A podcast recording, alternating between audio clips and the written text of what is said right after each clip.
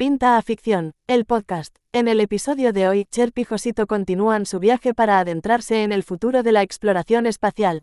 La ciencia ficción nos ayuda a vislumbrar cómo será eso de viajar hasta los confines del universo. Así como Carl Sagan nos propuso viajar por el cosmos con la nave de la imaginación, nosotros os proponemos dejar volar la vuestra para acompañarnos a descubrir lo que la ciencia ficción prevé. Si queremos que la humanidad sobreviva, tarde o temprano tendremos que convertirnos en una especie interplanetaria. Pero eso que se dice tan fácil no es ni mucho menos una tarea sencilla. Antes tendremos que realizar avances científicos y tecnológicos que nos permitan mudarnos de planeta y buscar otra Tierra. Pinta a Ficción es el podcast en español que recorre la ciencia ficción de cero a mil.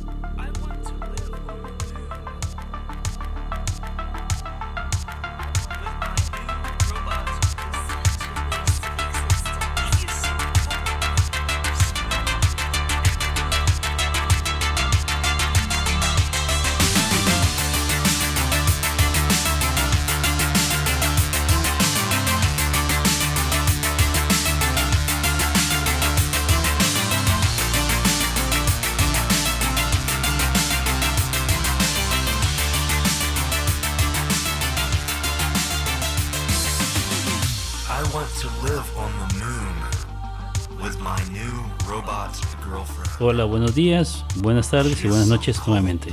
Nuevamente eh, estamos en la segunda parte de los viajes al espacio. Ya hemos visto lo que representa o representó la carrera espacial, pero ahora tenemos que echar la mirada un poco más allá y pensar en que, bueno, la especie humana tiene que poner nuevas metas y seguir adelante.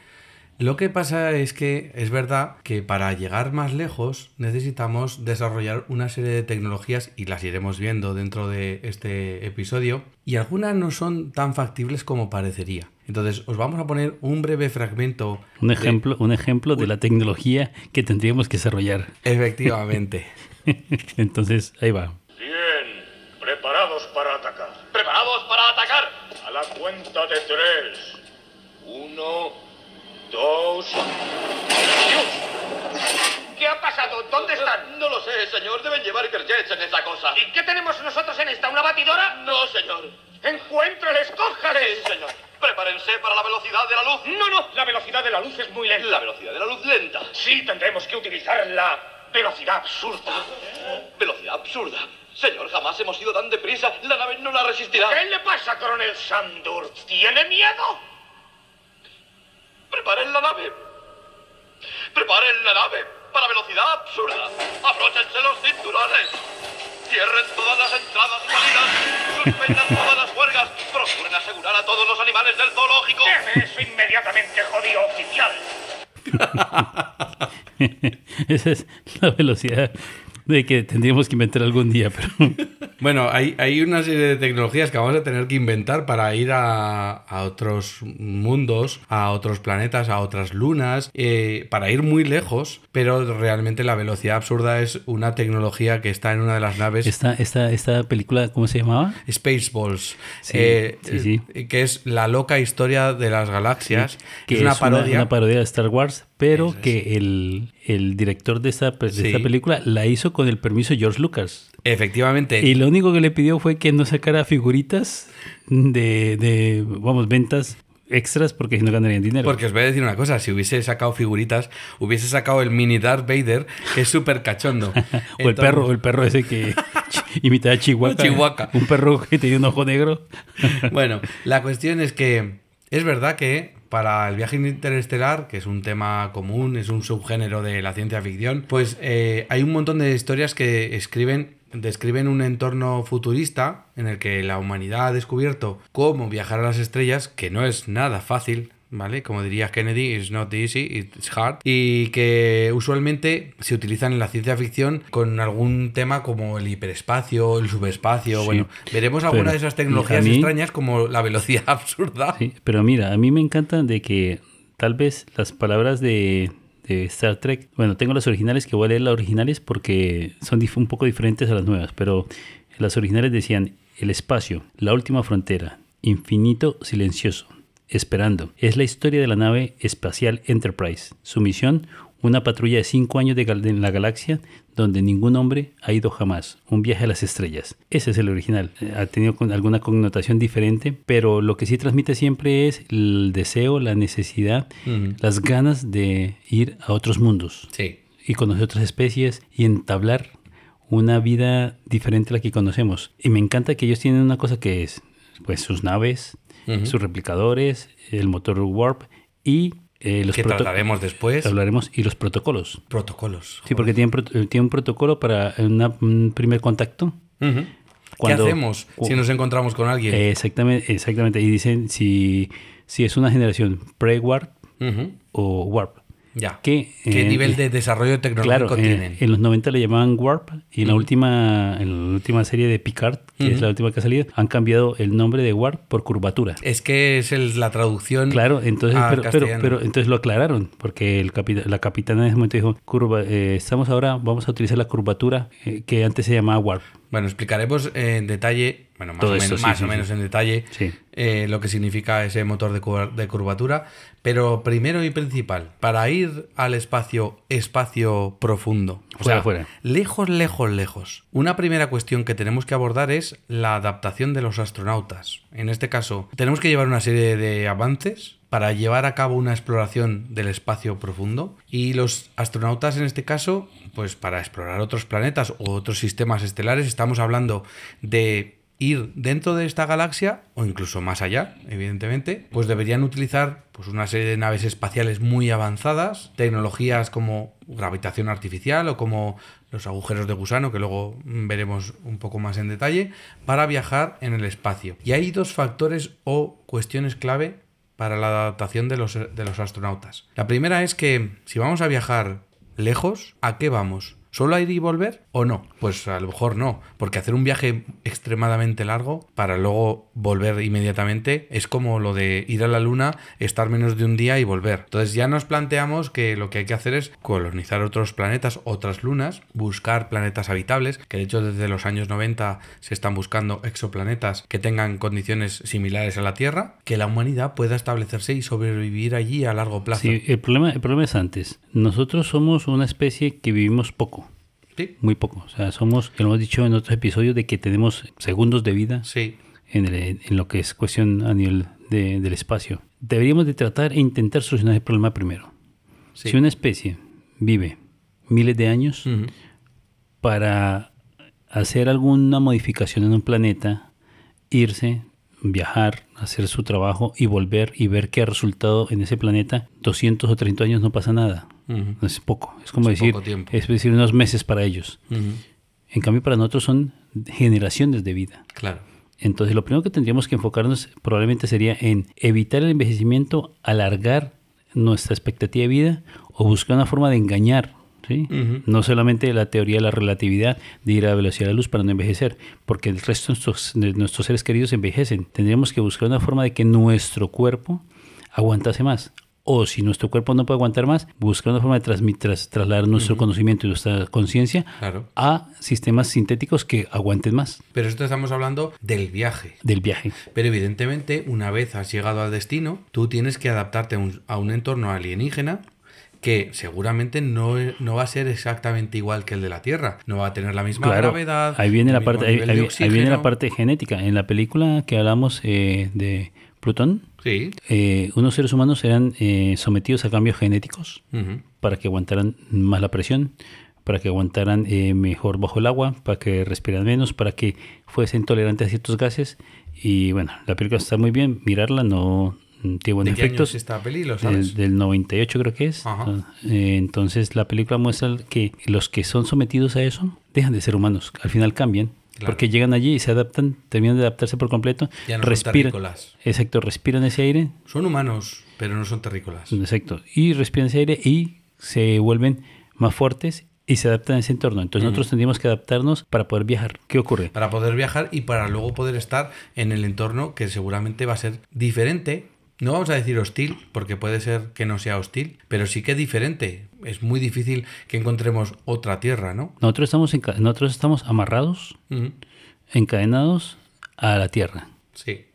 estamos obligados hoy en la Tierra porque por muchas cosas, solamente la radiación Mm. espacial nos destroza nuestro ADN, que es la base nuestra. La falta de la cantidad de alimento que necesita un ser humano es mucha. Y de La agua. cantidad de agua es demasiada. Tú, si tú tienes que montar una nave para que vaya, tú sabes que el número 160 o 168, dependiendo de los matemáticos, es el número secreto para que una, una especie sobreviva. Para transportar una nave interestelar, o no digo interestelar, digo entre planetas, Interplanetaria. Para que existan 168 personas. A ver quién las elige, quién tiene los huevos de elegir cómo, cómo son y cómo son. Entonces, ellos, primero la- los, que, los que elijan tendrán que no ser políticos ni los más ricos, porque no son los más cualificados. Tendríamos que tener una selección que todavía no existe la forma de hacerlo, pero si existen 270 humanos o pongamos 200 por ya un régimen de seguridad, son 200 humanos que deberían de ser jóvenes, profesionales, músicos, matemáticos, artistas, todo lo que la raza humana Sí, sí, representa, pero además albañiles, fontaneros, sí, todo lo que nosotros Mira necesitamos. Jim Preston, que es un mecánico. Y lo que necesitamos, ¿para qué? Para que podamos llegar a otro planeta como sería Marte y plantearnos iniciar desde cero otra vez la especie humana. Porque lo que tú decías es, si tenemos toda la vida humana solamente en un planeta, cae un meteorito y adiós dinosaurios, adiós seres humanos. Claro. Esa Pero si tenemos dos planetas, es más jodido es que... más complicado. Carl Sagan. Un gran visionario, dijo que nosotros teníamos que ser una especie interplanetaria. Pero Si lo antes, dice Carl Sagan, yo lo compro. pero antes de, de- de- de- ser una especie interplanetaria, vamos a, a empezar dando los pinitos. Sí. Ya hablamos de supuestamente el viaje a la luna. Sí, los hemos cohetes. hecho, hemos hecho nuestros pinitos. Sí, pero no, yo creo que con cohetes propulsados Ajá. por combustible que se quema, Químico. exacto, no creo que sea suficiente para ir a Marte pronto. Pero para salir del sistema solar, imposible. Ya. No tenemos tanto, tanta, tanta, tanto combustible. Vamos a ver un listado de tecnologías que debemos ser capaces de desarrollar. Unas están a medio de desarrollar, otras ni iniciadas, otras son simplemente teorías para realizar un viaje interplanetario. Ya no hablemos de interestelar, que es un paso todavía más, más grande, ¿no? Es donde la ciencia ficción Es- mezcla, ¿no? Sí, Mezcla, sí. mezcla lo que es la ciencia Yo creo que con la fantasía. De hecho, estamos hablando de que un viaje interplanetario sería posible casi casi en, en un espacio breve. Sí, en decir, décadas. ir a Marte, que de hecho ya lo trataremos en... Queremos hacer un, un episodio dedicado única exclusivamente a Marte, porque hay montones de ejemplos de ciencia ficción, porque está muy cerca, está a tan solo... En la ventana más corta está a to- tan solo seis meses, ¿no? Entonces... Está accesible, pero eh, si estamos hablando de, de- de un viaje interestelar, como luego veremos, requiere el desarrollo de una serie de tecnologías clave que vamos a enumerar mm, por, por poner un poco las bases, ¿no? La primera sería una, que luego desarrollaremos, la primera sería una propulsión avanzada, es decir, tenemos que... Mm, Yo creo que primero sería, tocaría cómo ir al baño. Bueno, es- esa es la segunda, que es sistemas de soporte vital. Es decir, tenemos que ser capaces de despegar de la Tierra a una velocidad suficiente y de mantenerla o aumentarla La aceleración, para que esa aceleración con motores de iones, de propulsión nuclear, ya veremos luego de motores de fusión, pues que nos puedan eh, proporcionar una eficiencia y una velocidad suficiente para hacer viajes interplanetarios. Pero como tú bien decías, eh, sistemas de soporte vital. claro. Es que la gente tiene que sobrevivir. sí, y ahora que estamos con este rollo tan, no sé eh, cuándo escuchen este podcast, pero eh, en este momento en España estamos con el rollo feminista del hombre blandito, pues que sepan que los hombres en el espacio no lloran. Ni las mujeres tampoco, porque No. como no existe la gravedad, las lágrimas no caen, No caen. entonces no lloras. Flotan. Flotan a tu alrededor. ¿Vale? Entonces, eh, sistemas de soporte vital. Pues bueno, necesitamos un sistema que nos proporcione aire, agua, que es vital de necesidad, ya lo hemos visto, eh, alimentos. Si hacemos un viaje muy largo, tiene que haber una serie de cultivos que seamos capaces. Están haciendo experimentos en la para que, para que filtren el aire filtren y para que aire. filtren los desechos de un ser humano, porque un ser humano, a ver, yo no he visto ningún ningún astro- astronauta bañándose con agua jamón, Yo con la tampoco. esponja dándose bien, Yo y si se pasan meses, a ver, nosotros solemos mucho. ya, Eh, ya en, el capi- en el capítulo de zombies hablamos de que un hombre sin bañarse apesta. Imagínate, Recomendado el capítulo para zombies que lo escuché el otro día y es buenísimo. Bueno, la cuestión es que mantener a toda esta gente con vida, y si estamos hablando de, llevar una colonia y estás hablando del número 168, yo pondría alguno más, porque ya que hacemos algo, vamos a llevar a 200. ya, pero es que 300. Cada, cada kilogramo que llevamos sí, cuesta sí. mucho. Ya, pero bueno, eh, significa también que, bueno, pues tiene que haber una gestión de residuos, una eliminación del dióxido de carbono, bueno, más que eliminación, transformación de dióxido de ca- de carbono en otros, en otras materias y otros contaminantes, que es que somos súper contaminantes. Entonces, tenemos que ser capaces de ir en una nave que sea autosuficiente, que nos permita entonces, vivir estamos, dentro. estamos hablando de que tienes que tener una nave generacional Efectivamente. para que sea que se mantenga ella sí, a sí misma y no decir, vamos a llevar 5.000 litros de agua, por ejemplo, Ajá. de un viaje de, de tres meses. No. Para llegar a Marte. No, porque si falla algo, estás jodido. Hombre, claro. Entonces, tenemos que inventarnos, Sí. primero, un cilindro rotatorio. Para la gravedad, amigos. Para intentar imitar la gravedad, porque ¿qué ocurre? Si uno, un ser humano, no tiene gravedad, Mm. pues eh, el ADN tiene estos problemas. Sí. Y si pretendemos reproducirnos en el espacio, se ha visto que la falta de gravedad en los embriones genera alteraciones genéticas, mutaciones, al- eh, genera que nazca un pie donde no es. De hecho, en este caso ya lo adelantábamos en el capítulo, en el capítulo anterior, en el cual hablábamos el módulo que tiene desarroll- bueno, desarrollado, en este caso diseñado Airbus para la futura estación espacial que sustituirá a la Mir y tiene, de hecho, en la base un sistema de rotación. Porque evidentemente si no somos capaces de ponerle gravedad a nuestros cuerpos, hay muchos, muchos factores humanos como la replicación del ADN, la- el depósito de calcio en los huesos y, y otros muchos que tienen un problema. Añadido a otro Pero los, viajes, grave. pero los viajes muy largos. Como Sí, tú dices, sí. mira, el Starship 2, Mm. el Starship 2, tienes eh, supuestamente dos pilotos y hay cinco compañeros de viajes. ¿Qué ocurre? Para poderte inscribir tienes que tener 250 mil dólares ya disponibles para ingresarlos. Puedes tener gente como Brad Pitt, Angelina Jolie, Tom Hanks, Aston Kutcher, Justin Bieber y Lady Gaga, que son los que se han inscrito. Entonces, si tú tienes el dinero, pues mira, tendrás buenos compañeros de viaje. Y eso también tiene que ver, bueno, para que las personas sobrevivan, tiene que haber una protección contra la radiación cósmica, que es un problema.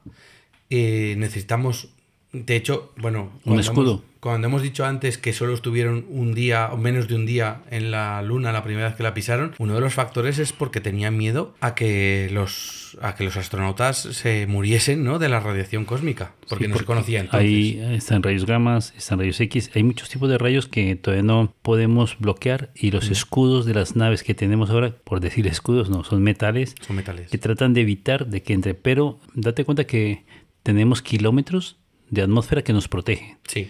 Entonces, a pesar La de eso, sí, a pesar la de eso- magnetosfera. Claro, y, a pesar- y- y el ozono, y a pesar de, Sí. de esa cantidad de kilómetros de, Sí. de atmósfera que nos protege, todavía nos hacen daño. Los Sí. rayos solares producen cáncer de piel, Ah, o otros cánceres. Entonces, lo que intentamos es buscar cómo evitarlo. La ciencia ficción, gracias a, a la imaginación, nos da una solución. Probablemente una capa de agua que rodee una nave es capaz de frenar la gran mayoría de estos, de problemas. ¿Cómo haces que.? vamos, estamos hablando de bichos que lleven a 200 personas, más o menos. Sí, ¿Cómo sería- las rodeas de agua? Mira, sería como un cubo, digo, como un cilindro, dentro Sí. de otro cilindro, y el cilindro exterior estaría rodeado de cantidad de agua, mucha cantidad de agua, que girara para poder generar... Centrifugando, ¿no? Exacto, para generar una gravedad. ¿Eso qué ocurre? Ocurre que necesitas mucho dinero para poner en órbita tanta agua. Que Tanto peso, en realidad son- al final son kilos- Son kilos de kilos y kilos, entonces y es muy costoso. Y claro, los viajes espaciales nos han, vendido, nos han vendido la idea de la ventanilla. ¿Ventanilla o pasillo? Sí, es muy chulo ver la, la Tierra, ver las estrellas, pero si va a estar girando... No ves nada. No, no, no, no mires por la no ventana, podría haber te ventanillas, claro, no habría ventanillas. Entonces, y aunque sea en el centro, donde supuestamente no gira tanto, giraría todavía. Sí. Entonces el ser, el ser humano tendría que adaptarse a esos cambios por ahora, porque la, la gravedad artificial, las regías artificiales Sí. que venden las películas de ciencia ficción todavía no existen. No, no y creo que será muy difícil porque no, no, no sabemos todavía. No, eh, si acabamos de descubrir eh, partículas, cosas así, pues es imposible que seamos capaces de controlar la gravedad. Claro, tú sabes que existe una empresa de vuelo que te dice, eh, puedes viajar pero con una maleta de, de 40 por 20. ¿sí? Esto me suena a Ryanair. no quería decir el nombre, pero bueno. Ya lo he dicho yo.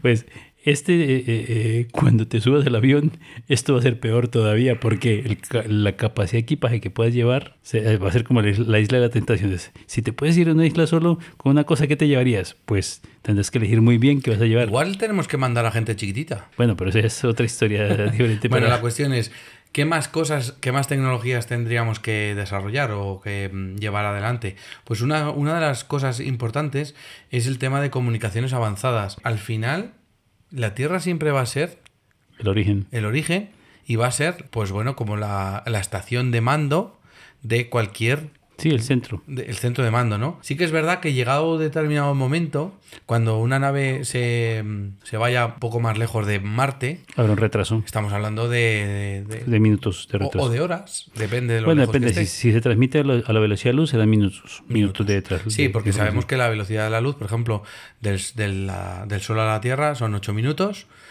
Pero eh, bueno, para hacer una para hacer una comunicación, por ejemplo, vía láser o vía luz, la única manera es hacerlo vía láser, es muy complicado. A ver, yo creo que lo, habría que desarrollar una mejor forma de comunicación, pero también habría que desarrollar unas bolsitas de plástico bastante más eficientes porque cuando tú hablas de estas velocidades, Esto que, estas suena- distancias, esto que estás diciendo suena a chiste. un chiste, pero es que la gente se marea Sí, sí. con los movimientos y las velocidades. Estamos hablando de que podemos llegar a, a- a tener 40.000 kilómetros Sí, por, por, ¿por qué? Por hora. sí. Entonces hay gente que se va a marear y en el espacio no te puedes, no puedes vomitar. No, si echas la papa ya la hemos liado.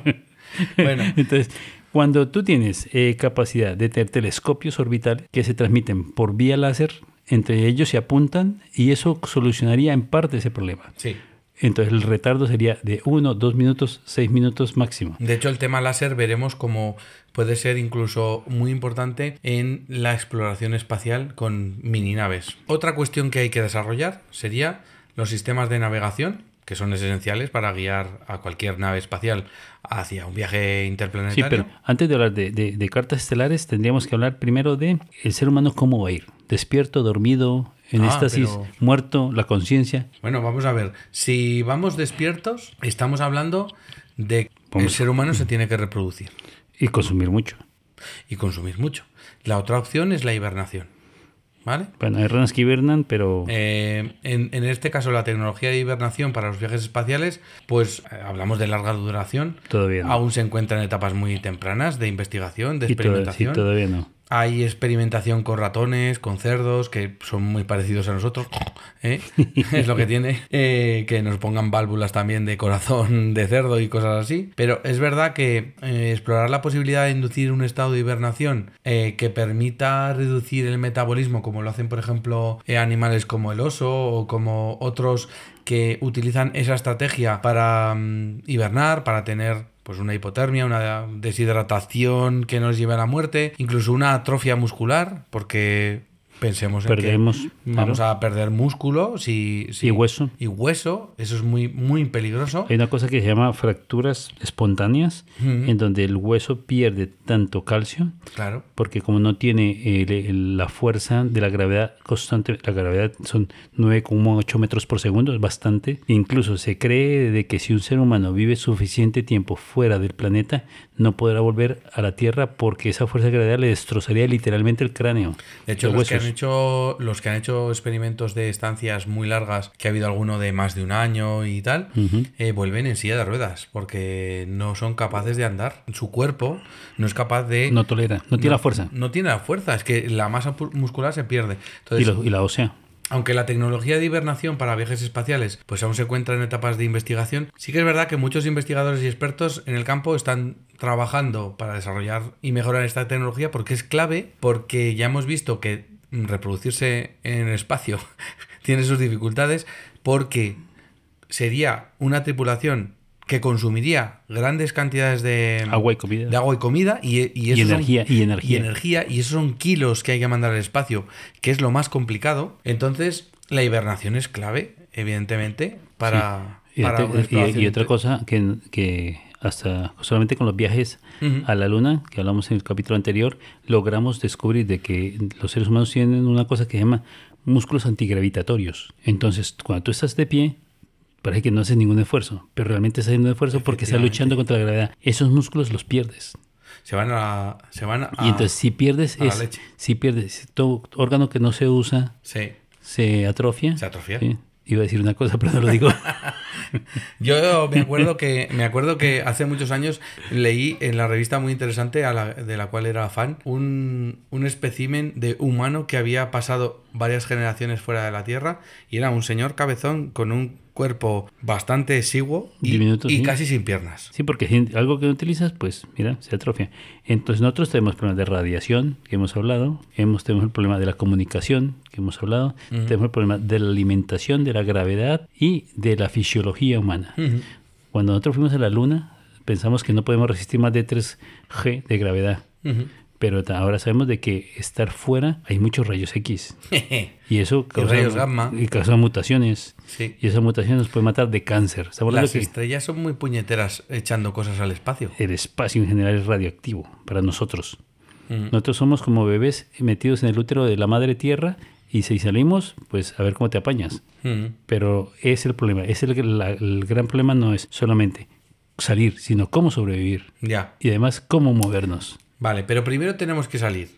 Quiero decir, bueno, no. A ver, tiene, hay, que, hay que hacer una previsión de todo. Pero es verdad que la, primer, la, el- el la primera barrera que tenemos, salir de la Tierra. Es decir, el motor, en este caso, más potente químico o uno de los más potentes químicos que ha habido en la Tierra es el Saturno V que llevó al Apolo, que era una navecita chiquitita Muy pequeña, con sí. tres personas, Y muy poco peso. ¿vale? Y muy poco peso. Dato curioso de que cuando el Apolo 11 llegó, eh, la NASA dijo, hay que quitar todo el peso Todo. posible porque si no, no llegamos, porque es que no llegamos, porque no, nos da suficiente el combustible.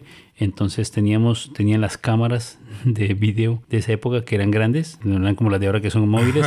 entonces dijeron, pues quita las cámaras. Y entonces el gobierno norte- norteamericano, norteamericano dijo, no, no, no, shh, para, para, para. Que si no A lo ver. radiamos no sirve No, para nada. Que lo es tan importante llegar como hacer el video y mandarlo porque es que si no, no sirve nada. Vale. Y dejaron las cámaras allí a expensas de que existía la posibilidad de que ellos no pudiesen llegar. Cuidadín. Bueno, pues la cuestión es, tenemos que escapar a la gravedad terrestre y lanzar un montón de peso al espacio. Entonces, para eso, lo primero que hay que desarrollar son motores que sean capaces de hacer una impulsión de, a gran escala, más grande que la del Saturno V, Lo que, hablamos- son motores lo que, lo que hablamos en el capítulo pasado de, el, por ejemplo, el motor, la que la, la nave que nunca existió, la Orión, ¿sí? la que soñó Carl Sagan, Que en este caso es, un- es una nave nuclear. impulsada por explosiones nucleares. ¿vale? De hecho, esa tecnología sigue, sigue ahí y siguen explorándola. Se llama Nuclear Thermal Propulsion, que es NTP, NTP, y que utiliza la energía generada por la fisión nuclear, que es algo que tenemos en pañales, porque es, la fisión nuclear es- en este caso es mucho más útil que la fusión nuclear. ¿Vale? Si conseguimos hacer fisión nuclear, que ya hemos conseguido hacer hace muy poco, ya lo dijimos en uno de los, en uno de los episodios, eh, eh, hablamos de la fisión nuclear. Sí, ¿vale? de la fusión. No, no, de la fisión. En este caso es de coger mm, un átomo de helio y Y transformarlo en, hidrógeno. fusi- fusionarlos. No, yo hablo de la fisión. Claro, tú lo que hablas es, a ver, vamos a ponernos en, en forma eh, matemática. Tú coges un átomo de un electrón y coges otro átomo de un electrón y lo que intentas es unirlos para hacer un nuevo átomo que tenga dos electrones en su Más campo. pesado. Exacto, más pesado. ¿Qué ocurre? Lo hemos logrado, pero el problema es el siguiente. Ya hace tiempo que se había logrado hacerlo. La gran, el granito fue que es la primera, para tú poder conseguir eso necesitas unas altas presiones y una alta temperatura. Ya. Entonces necesitas met- meter mucha energía dentro del sistema para que ocurra eso. En el momento en que eso ocurra Mm. y se libere la energía, porque Sí. cuando se unen estos dos átomos se genera energía que el excedente de energía que salga sea superior al que se mete. Sí. Entonces, en ese momento, por eso fue la noticia ahora. Sí, sí, sí, sí. Entonces, hicieron la llamada solar que llaman. Entonces, en ese momento, cuando ocurre eso, tú dices, mira, metemos tanta energía y sacamos más. O Correcto. sea, tú metes 10 euros y sacas 200. Eso mola. Entonces, ese es el motor que, te- que estamos, el- no, la fuente de energía que estamos buscando. Sí. Es un hito grandísimo, porque si nosotros tuviésemos una central nuclear, de un motor de esos, por continente, se acabaría la necesidad de energía en el mundo. Sería electricidad gratis para todos, a toda hora. Mm. Y de hecho, en este caso, la NASA y otras agencias espaciales están realizando programas de investigación. La NASA en, concreto tiene el, el Project Prometheus, que busca mejorar el diseño y las capacidades de estos motores nucleares, porque es una de las. Yo diría que, que es la más factible dentro de las que vamos a nombrar. Yo creo, a ver, es factible porque tenemos conocimientos científicos y somos, somos, podemos acceder a ellos. Pero, por ejemplo, a mí me encanta de que cuando hablas de viajes espaciales, en la mayoría de series que vemos, hablamos de la antimateria. La antimateria, yo recuerdo que me llamó mucho la atención en una película que, que no es de ciencia ficción como No. tal, pero en Ángeles y Demonios Sí. De Dan Brown y me llamó la atención porque la utilizaban como un arma. Entonces yo dije, bueno, ¿qué es la antimateria? Entonces fui a mirar lo que era la antimateria, supuestamente el antielectrón, que es el positrón, ¿no? Que es una es el mismo electrón pero con una carga diferente, opuesta, y cuando estos dos se unen genera una elevación de energía impresionante, una elevación de energía inmensa, pero estamos hablando a nivel subatómico. Sí, sí, sí. No estamos hablando ni de gramos, ni siquiera, ni miligramos. Pero si nosotros tuviésemos la capacidad de acumular antimateria a nivel de kilos, tendríamos energía para viajar hasta Próxima Centauri. El problema es que a nivel de antimateria, es verdad que los científicos han creado, han creado eh, de forma artificial y han conseguido mantenerlos durante breves periodos de tiempo, pero es algo tan volátil que no somos de momento capaces de almacenarlo, ¿vale? Porque reacciona con todo. Porque es que al hacer antimateria, si está en, en torno de un, de un universo de hecho de materia, pues ¿qué pasa? Explota. Sí. La idea tú- sería hacerlo en un campo eléctrico. Pero tú fíjate que tanto el motor este de, bueno, lo que sería un posible motor de antimateria, Sí. que sería buenísimo, porque eh, yo, yo diría que de los que se plantean así a futuro, eh, es uno de los más. eh, de los que menos peso tiene que llevar al espacio Sí. para conseguir una gran potencia.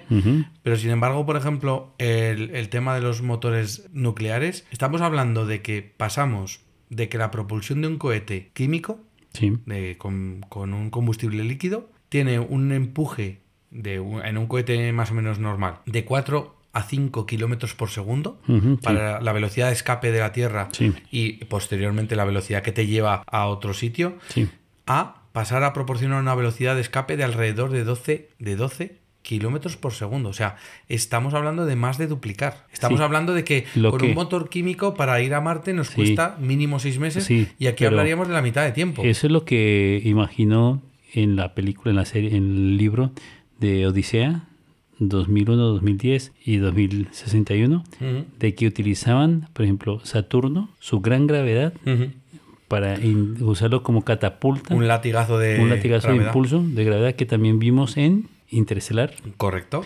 para intentar conseguir una velocidad mayor. ¿Por qué? Porque lo que hacíamos es usar esa gran masa, le quitamos a esa masa parte de su energía estática para convertirla en cinética, y movernos. ¿Qué ocurre? El planeta se ve afectado, pero es tan mínimo lo que Para el planeta es muy mínimo. Exacto, que no se ve, no es representativo, pero para una masa tan pequeña como una nave haría que pueda ir a, a 40.000 Ujú. o 50.000 o 100.000 kilómetros por hora. De hecho, hay un. hay- En ese. En, en este aspecto hay un. Hay un vídeo que vi hace poco con mis hijos de una especie de, espa- de estación espacial que tiene un cable larguísimo. Que lo que haría sería ir cogiendo naves y Ah, sí. catapultándolas. Forma centrípeta. Sí, eso es. La fuerza esa- Las fuerzas centrífugas y centrípeta. Y, y- y para que no se descompense, tanto lanzarlas como recogerlas Claro, pero en el espacio. Y eh, también existe la, la teoría de los cañones electromagnéticos, eh, cañones de rieles electromagnéticos, que son capaces de poner en órbita el tanto peso que necesitamos. Para eso necesita que la tecnología avance. Esto, esto cada vez se va más a, a lo- a la A- ciencia a ficción. ciencia ficción. Estamos todavía en la ciencia y de hecho voy En a el decir... borde, en el borde En el la- borde. El, el que vamos a nombrar ahora es yo creo que el borde de la tecnología de motores, que sería el motor BRAP, que es el motor de, de curvatura que hemos dicho El antes. warp. El motor BRAP eh, lo que hace... Pues en es- teoría, ah, bueno, eso soluciona el problema. ¿Te acuerdas que en capítulos pasados, cuando hablamos de, de viajar a la velocidad de la luz, la ley de la relatividad hacía que para ti pasaran tres años Sí. y para el que está en la Tierra pasaran tres siglos, por ejemplo? Pobrecito, se ha muerto. Se ha muerto, exacto. Entonces, esto soluciona ese problema. La ciencia ficción soluciona el problema. Entonces, Bueno, la- no, eh, en parte sí, en parte no. Sí, aparte, no, lo soluciona. ¿Por qué? Porque lo que hace es generar una burbuja alrededor, alrededor de la nave y esta burbuja lo que hace es como si tuvieses un gran peso delante de la nave que, En la prueba de la nave. exacto, que pliega el espacio, lo, lo- lo aprieta como si fuese un puño, Sí. tú eres capaz de atravesar y detrás de ti lo vuelve a desplegar. Sí. Entonces- es como una burbuja mm, viajando, eh, o sea, sin moverse, Sí. mueve el espacio. Exacto, utiliza otra dimensión para moverse, por decirlo de alguna forma. Entonces, eso permite que mueva distancias tan, tan grandes que no es necesario que las recorra realmente. Esto Para que tú llegues allí Eso en es. momento real, inmediato. mm, Casi sí, inmediato. casi inmediato, y vuelvas en casi inmediato. O sea, Mm. perderás dos o tres días, pero no perderás dos o tres siglos. Eso es. De hecho, este es uno de los que se utiliza en Star Trek, sin ir Sí. más lejos. Pero eh, no, es todo, no es ciencia ficción, porque estamos hablando de que eh, se salta, entre comillas, la ley de la relatividad de Einstein. Claro, porque que tenemos que buscar una forma de saltar esa ley para poder conocer el universo. Si nosotros nos quedamos con la ley de Einstein, Sí. no podremos nunca conocer el Pero universo. no estamos hablando de ciencia ficción de forma estricta. No estamos, porque- hablando, no estamos hablando de ciencia. No, no. eh, Estamos hablando bueno, de ficción. Bueno, y de ciencia, porque al final. Ciencia y ficción. Esto es, esto, este motor es propuesto por un matemático mexicano que se llama Miguel Claro Alcubierre. que hay campos, hay campos que podrían describirlo. ¿Qué ocurre? Todavía nos faltan tecnologías Sí. para poder conseguirlo. Pero explica, hay, hay fórmulas matemáticas que nos plantean la posibilidad, La de desarrollarlo. Ahora yo creo que el problema es, tiene que haber más desarrollo científico o de cálculos y demás, pero sobre todo lo que donde yo veo donde yo veo mm, el freno está en que todavía no estamos maduros tecnológicamente. Ya, por eso la ciencia ficción es eso, es el límite entre la ciencia actual y la fantasía del futuro, en donde encuentran una forma de convertirlo lo que es imposible en lo posible. Yo siempre voy a hablar de lo que es, ¿te acuerdas de Star Trek la primera? En Star Trek cogía y sacaban un tricorder Sí. y se comunicaban hablándole. Sí, lo abrían así, clic, como un teléfono de, tapita y se comunicaban hablando con- de una persona a otra y todo el mundo flipaba. Oh, Dios mío. Ahora tenemos smartphone que nos vemos en video en tiempo real de Japón a Estados Unidos y de Estados Unidos a donde quieras. Y mm, se nos hace normal. Sí, porque bueno, lo hemos norm- normalizado porque está en la sociedad. Y es una realidad. Entonces, ¿qué ocurría? Ocurría de que estos viajes, cuando empiecen, serán espectaculares, Diremos hoy, bo. pero después, poco a poco, nos iremos adaptando. Ya, el- otra vez que van a Marte. sí, ya, dices, dices, Qué pesados. Este fin de semana, ¿dónde nos vamos? No, de, de fin de semana a Marte. Papá, otra vez. No, Otra vez. Podremos ir a otro sitio. Bueno, pero antes de. eh, por ejemplo, Marte lo tenemos muy estudiado, pero si queremos hacer un viaje interestelar, si queremos ir, por ejemplo, a lo más cercano que hay en, en el barrio, como dices tú, de ir a Alpha Centauri, tenemos que utilizar un algo, algo que está propuesto en el proyecto Starshot. Sí, que es un sueño que tuvo Carl Sagan. Que fue ba- basado en él, porque él dijo, mira, si nosotros no podemos ir, inventemos la tecnología para ir. Entonces, Nosotros no podemos, pero, pero que vaya alguien y usmee y vea claro, ahí lo entonces, que entonces él se imaginó, mira, mira lo, lo que era este hombre en los años 70, estamos hablando ya de hay. más, Es- era un visionario. un visionario, pero más de 50 años, decía, ¿y si inventamos una, una vela, como en los barcos, que los barcos utilizan el aire para impulsarse? Sí. Pero en lugar de impulsarse con el aire, se impulsa con el sol, la energía solar, y hacemos una vela solar Ujú. y ponemos una pequeña mini, que no él no sabía todavía que, que podrían existir mini cámaras. Pero se lo imaginaba. se lo imaginaba, pero él no sabía que iban a existir mini, mini procesadores, mini transmisores y mini, mini cámaras como las que hay en los móviles que tenemos todos de hoy en día. Si tú coges, quitas la batería, quitas unas- el micrófono, el altavoz y te dejas, te dejas un- más o menos dos centímetros cuadrados de información que necesitas de alta resolución además. Sí, sí, una, y- una sí. cámara y una Sí. cosa que transmita. Sí, no más. Y además tú puedes hacerlo de tal forma de que puedes mejorarlo incluso de hoy en día, de cara a, a mandarlo. Sí. Pero y tú puedes una vela solar de 2 o 3 kilómetros de, de amplio que va a captar luz. La luz solar no será suficiente para poder acelerarlo. En este- pero Pero, entonces él también se imaginó otra cosa, que es que además lo hacía completo. Imaginó unos rayos láser desde la Tierra o desde el espacio aún mejor para evitar la contaminación Yo diría atmosférica. que de eso lo haremos desde el espacio. Eso lo vamos a hacer. Sí, eso lo haremos, porque este proyecto... Porque ya lo que- decía Stephen Hawking, ¿eh? Sí. Después, de, de- después de Carl Sagan, que era un gran divulgador, pero no era estrictamente un científico. Sí, pero cogerían y Stephen mandarían, Hawking lo, lo dijo, que lo haríamos. kilómetros de láseres Orientados hacia ese haz que sería más o menos, se calcula que 100 gigawatts, que ya podemos generarlos. En los años 70 no podemos, Sí. pero así podemos. Y podemos acelerarlos casi al un 20% de la velocidad de la luz, Estamos hablando de que podríamos ir a Alpha Centauri. ¿sí? En 20 En- años. No, no, en, en, en 20 años. Y, mandar la información, mandar de, la información de regreso a velocidad de luz en 5 o 4 años. O sea que en unos 25 años estaríamos hablando de que echamos Tendríamos una, información una ojeada muy interesante. a otro sistema solar Efectivamente. y a ver si existe realmente, a ver si no es una no si, si no es una pintura pegada en el Mural. un mural pegado en el techo para que nosotros no La lo verdad creamos. es que esto es uno de los proyectos que más me encantaría que el hombre llevase a cabo porque... Es viable, es viable. Es viable y nos daría una perspectiva de qué podemos encontrar en otros en, en otro sistema solar. Claro, tú imagínate que llega una perspectiva que real, llega- con que- imágenes reales. que es una de esas startups Cercanas. manda una foto de un planeta en donde hay ciudades iluminadas. Te cagas. bueno, la cuestión es, este, este es el punto quizá más futurista y luego ya pasamos a la ciencia ficción Pura con lo, con lo que podría ser un motor de dilitio. Explícale a la gente qué es un motor de dilitio, por Bueno, el favor. meteor de litio supuestamente son, pues, son cristales que no existen, por supuesto, que es el, cati- el catalizador de una reacción de fusión, que lo que hace es con el deuterio y el antideuterio formar un impulso para los motores de curvatura que generan una cantidad de energía y de gravedad que son capaces de plegar el espacio delante de la nave y desplegarlo detrás. Es una forma de explicarlo. Sí, Es un sueño realmente. sí, Para la raza humana en ese momento es un sueño, pero si logramos conseguirlo, sí. no sé si sea bueno o malo. Porque tú imagínate lo mejor de la raza humana colonizando el universo y lo peor de la raza humana colonizando el universo. Claro, hay que decir que el deuterio y el tritio son dos de los, de los elementos más factibles a día de hoy para eh, conseguir impulsiones pues, de, de gran velocidad. Pero, eh, por desgracia, sobre todo uno de ellos, son muy escasos en la Tierra. Entonces, esto sería, eh, esto sería el, el motor ficticio. Y también me gustaría que, que le explicases a la audiencia lo que sería el subespacio, porque esto está re- relacionado el- un poco con el tema de El la subespacio, del es, el subespacio es otra parte, es otra cosa diferente. Entonces, en las primeras series, se- lo que se hizo fue eh, intentar buscar una solución a la comunicación del ser humano con la Tierra, porque estamos a tantas, estamos a otra estrella, es imposible. Demoraríamos cuatro años o cinco años Claro, la de, de Alfa Centauri ya para- son es cinco decir, eh, años. hola, hola, hola, buenos días, ¿cómo estás? Y esperar cuatro años para respuesta es Pues imposible. mira, ya me he muerto.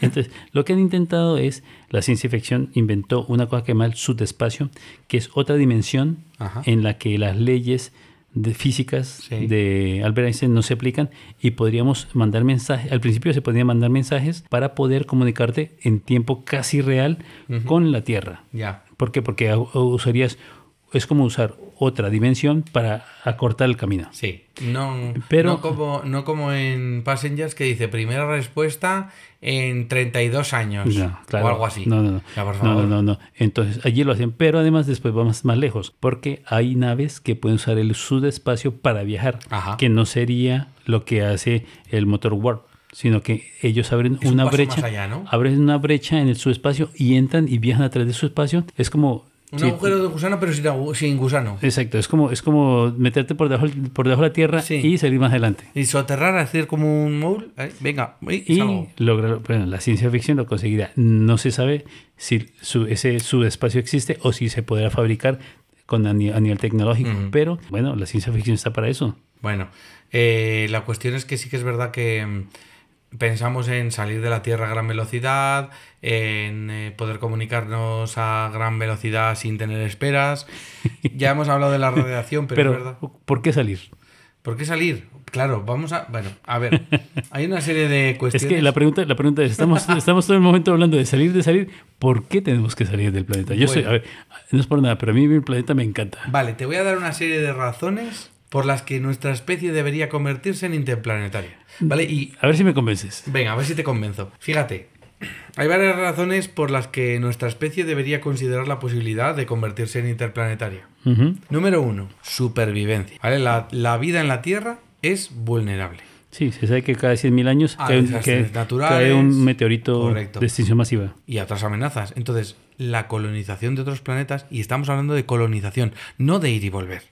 Por eso he insistido al principio del episodio en que no es una cuestión de vamos y volvemos, que eso podría servir para Marte, por ejemplo. Bueno, supervivencia, te la compro. Vale, supervivencia. Eh, Y que saca la comida también, ¿no?